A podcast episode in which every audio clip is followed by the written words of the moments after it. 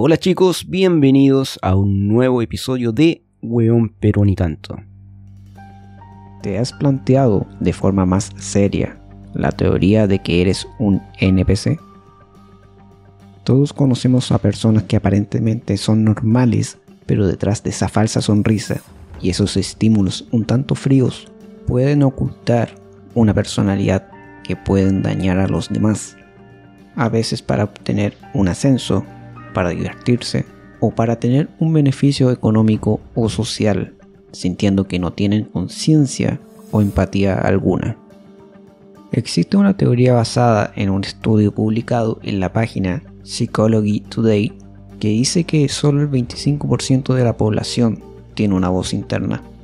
Así que a alguien se le ocurrió la teoría de que la mayoría de las personas que viven hoy en día son NPC.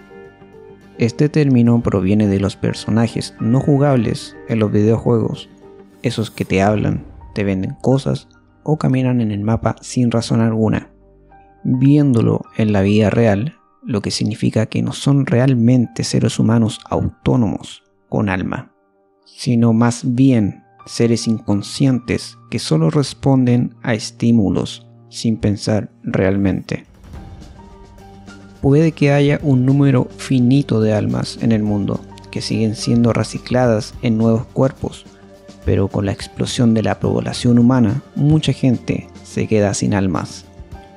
Ahora bien, ese estudio puede haber sido dudoso, pero no se puede evitar sentir que esta teoría tiene cierta validez explica cómo la mayoría de la población a lo largo de la historia ha sido siempre oveja y hoy en día es mucho peor.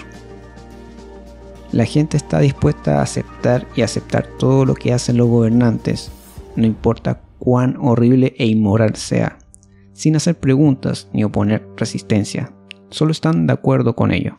Los buscadores de la verdad y los revolucionarios siempre han sido un pequeño porcentaje de la población el resto no les importa.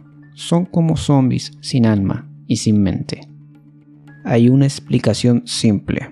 En resumen, hay una cosa llamada solipsismo, que es la creencia metafísica y filosófica de que la única cosa de que de verdad podemos estar seguros es que nosotros existimos porque todo lo demás podría ser una simple fantasía o hasta una simulación, siendo un cuerpo o cerebro atrapado en un dispositivo, como la película Matrix.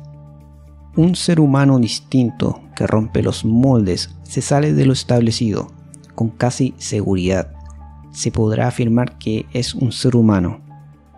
Algunos seres humanos son capaces de darse cuenta de la realidad que los rodea, lo cual para una mente no preparada puede llevar a una locura más extrema. Bueno chicos, lo vamos a dejar hasta acá. Les mando un gran abrazo y nos vemos en el siguiente.